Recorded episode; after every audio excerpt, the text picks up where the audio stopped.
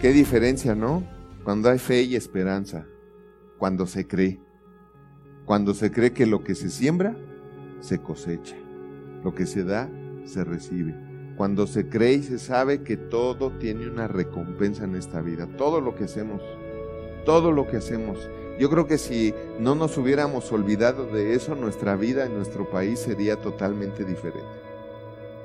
Pero eso, nada más saber de que, mira, lo que yo siembre o lo que yo haga va a ser recompensado. ¿Han oído ese dicho que dice cuando lo dicen, nadie se va sin ponerse a cuentas? ¿O en esta vida todo se paga? ¿Sí o no? ¿Han oído eso? Y entonces, ¿dónde se quedó? Porque en esta vida todo se paga, quiere decir que todo lo bueno que hagamos, no lo van a pagar.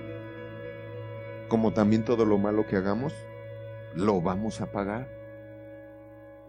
Entonces, nada más con que siguiéramos creyendo en eso, no, no necesitamos ser muy sabios y muy inteligentes y muy acá tener un IQ acá picudo, ¿no?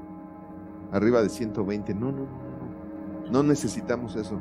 Con que nada más supiéramos todo lo que hago, me lo van a pagar, me lo van a recompensar. Con eso ya estaríamos en el otro lado, ¿sí o no? ¿Se dan cuenta qué diferencia? Lo que somos y lo que podemos ser. ¿Y de quién depende? Nada más de nosotros. Nada más depende de nosotros.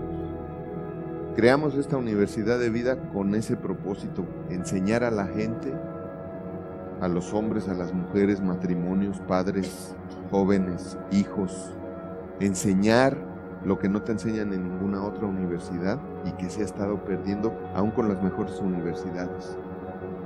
Porque según esto cada día o cada año está mejor, con más campos y mejores campos y todo, pero ¿qué hay de la calidad del ser humano?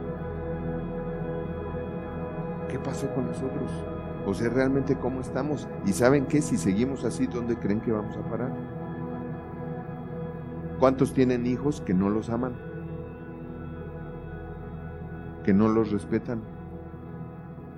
Pero también a lo mejor no nos respetan porque no nos admiran. Si no somos admirables, no seremos amables, y si no somos amables, no seremos respetables, y si no somos respetables, no obedecerán. Ni la esposa.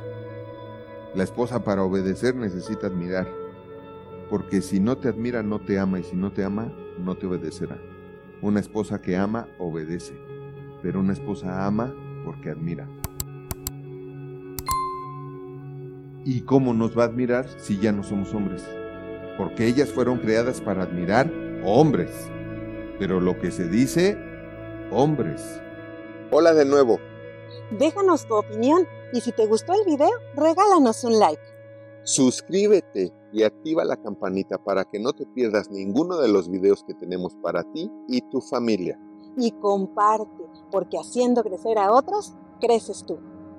Porque la vida es bella cuando se sabe vivir. Nos vemos la próxima.